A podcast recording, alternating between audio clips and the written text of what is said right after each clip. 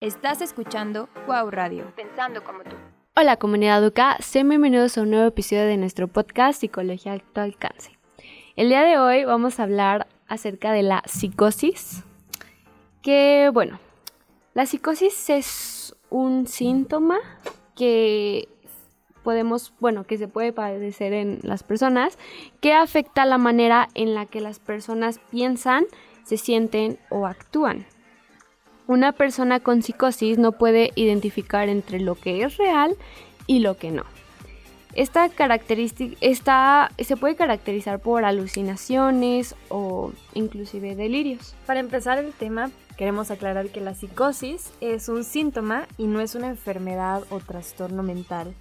Esto quiere decir que ah, una persona puede tener esquizofrenia y un síntoma es la psicosis o puede tener bipolaridad o, depresión grave y puede tener psicosis con referencia a tener alucinaciones o hasta alguna enfermedad, ya sea como la tiroides o la epilepsia. También estas personas pueden padecer este síntoma que es del, de la psicosis.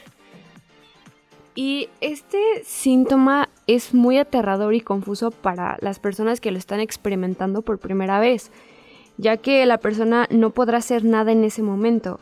Pero bueno, hay personas a su alrededor que pueden llevarlo a un hospital para que lo traten.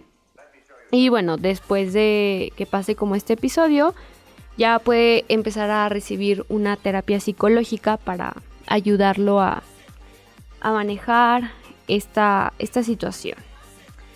Exacto, este debe ser como complementario con una aparte de, atención médica, una atención psicológica, ya que en la psicosis se manejan lo que son los psicofármacos y aquí es cuando entra este pues un médico para recetar un tratamiento adecuado para estas personas. También se debe decir que son, son graduales los casos y en unas personas es más rápido y en otras personas se ve reflejado de una manera más lenta y también se, vive de una manera diferente, ¿no? O sea, unas personas pueden tener más este síntoma que otras. Y bueno, cuando hablamos de que en la psicosis hay alucinaciones, pues podemos decir de que una persona siente que, no sé, um, se la de cuenta que tú me estás viendo a mí y yo te digo que atrás de ti hay personas. Entonces una persona con psicosis puede llegar a decir eso y no, no está recomendado decir que lo que está viviendo no es cierto, porque esta persona no lo va a creer. O sea, esta persona está muy aferrada a que sí hay algo, que sí está, que lo que está viendo sí es real. O sea, se podría decir que estás como desvalidando lo que está diciendo. Sí, también podríamos decir que, o sea, que lo estamos desvalidando, pero sabemos que no es una, este, no lo estamos desva valorizando. no estamos haciendo menos lo que nos está diciendo porque sabemos que se trata de una de un síntoma. Sí, claro, y, que está desconectado con la realidad. pero esta persona no lo, toma, no lo va a tomar de esa manera. Sí, claro. Entonces, bueno, primero eh, tenemos que aclarar que las alucinaciones son como el son ver, sentir o tocar cosas que no están ahí dentro de la realidad y también es muy común escuchar voces. Y los delirios son creencias falsas. Por ejemplo, un delirio puede ser este, el, delirio de persecución, el delirio de que alguien me quiera envenenar o el delirio de que alguien me quiera hacer daño constantemente. Ok, y por ejemplo, las causas, no hay como en sí una causa muy específica, más bien son como dependiendo de la enfermedad que padezca el, paciente. Esta, o sea, no hay como una causa como tal que pueda llegar a tener como psicosis por genética o que pueda ser algo biológico. Puede estar una combinación entre alguna enfermedad médica, el estrés, bueno, ahora sí podemos meter algo genético, algo biológico y puede ya variar de persona a persona como ahorita lo, mencionabas. ¿Y algo biológico cómo podría, cómo lo podríamos ver? Algo biológico, eh, como no sé, este, si alguna persona sufre de algún accidente y Sí, biológico nos puede hacer referencia por lo que viene de genética también, pero cuando una persona tiene un accidente y este afecta a su... hay un daño cerebral, también podría desencadenarse una psicosis. Ahora, la psicosis se maneja por tres etapas de episodios psicóticos, que el primero es el prodromo, que es, en el es donde empiezan los síntomas, donde empiezan a ver como... Todavía aquí no hay alucinaciones, pero empiezan como esos síntomas de que puede haber algo, ¿no? La aguda es la segunda y este, en esta etapa ya hay alucinaciones, ya hay delirios y también encontramos aquí la desorganización en el habla y el pensamiento.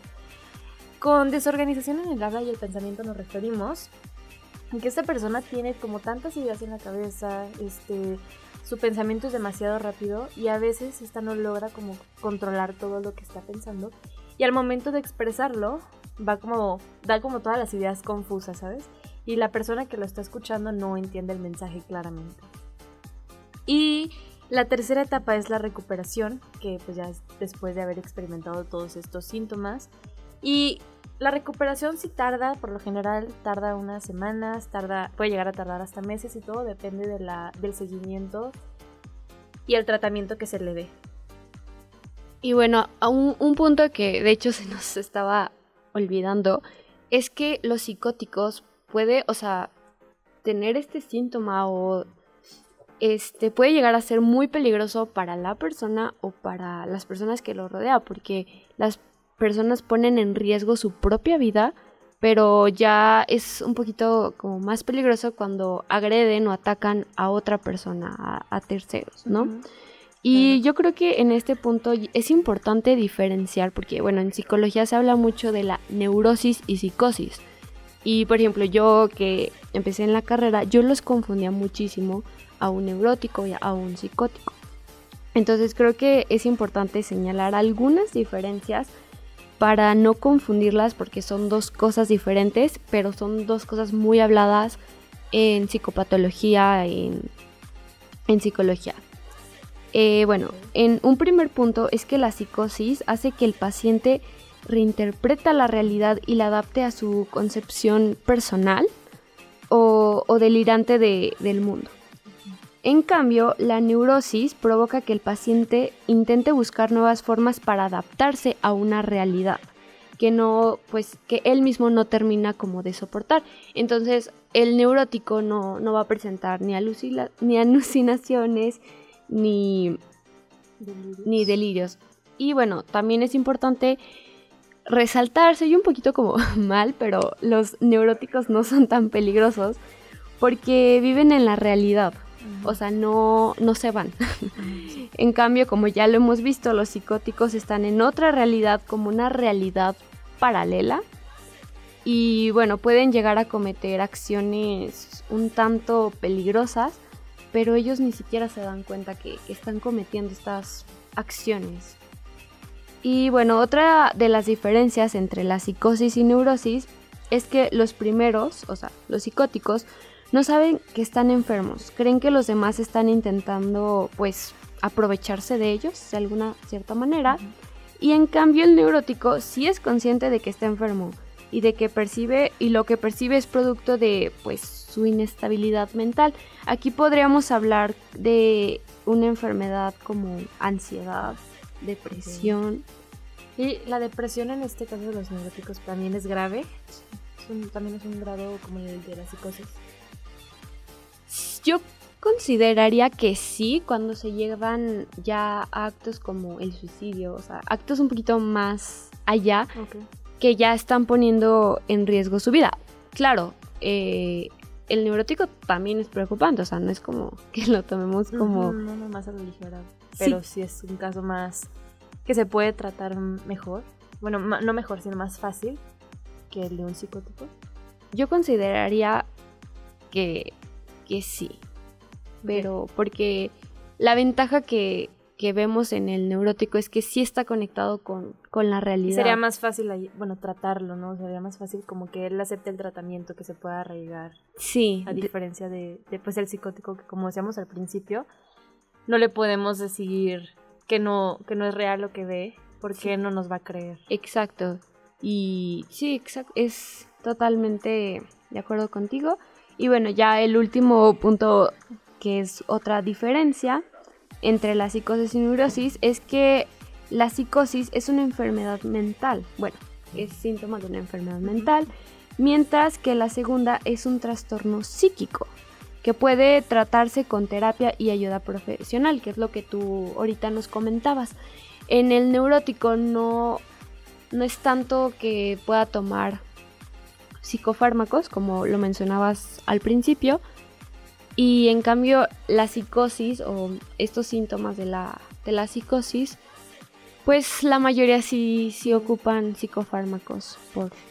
Para tratar así. Sí. Hay que tener en cuenta, bueno, muy en consideración que las alucinaciones no siempre son psicóticas.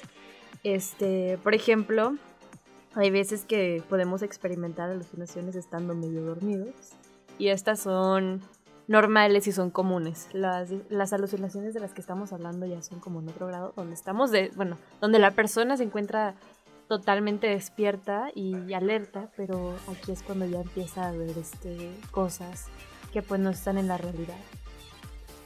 Y bueno, para concluir, también en la psicosis existe un síndrome que se llama ECPOM, y este síndrome nos habla, bueno, es un cuadro psiquiátrico que es muy poco frecuente, pero que se caracteriza por la convicción de que la persona que lo padece siente que está infestado por parásitos o insectos de cualquier otro microorganismo.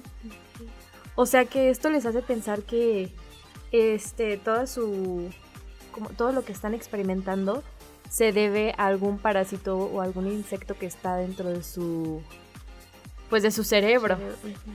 Entonces, pues sí, erróneamente sufren una, una infestación por estos parásitos, la cual no es pues no es realidad, ¿verdad? Porque es, un, simplemente es un síndrome, es una idea que tienen estas personas y se llama ECBOM. Y bueno, pues ya este, los que sufren este síndrome pueden tener delirios tan intensos que no consiguen averiguar como de qué tipo de infestación se trata y por lo tanto estas llegan a rechazar el tratamiento de su afección psicológica. Y aquí es cuando hablamos que pues sí, lo que nos estás contando, que la psicosis es, es más difícil de, de tratar debido a que la persona está tan convencida de que lo que está sucediendo es real.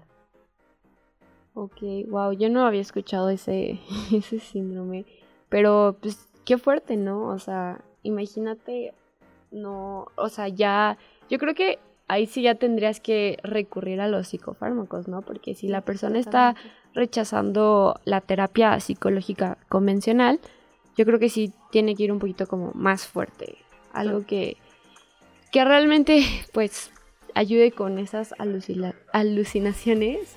Y pues digo, wow, qué, qué fuerte, pero qué, qué interesante. También. Es muy interesante este tema de, la, de las psicosis. Y mucha gente lo puede confundir, puede pensar que esta realmente es una enfermedad o se trata como de un trastorno eh, mental, pero esperamos que les haya quedado claro todo lo que hablamos en este episodio y que las diferencias les hayan quedado claras y esto fue todo de nuestra parte. No sé si tengas algo más que decir, Hetzel.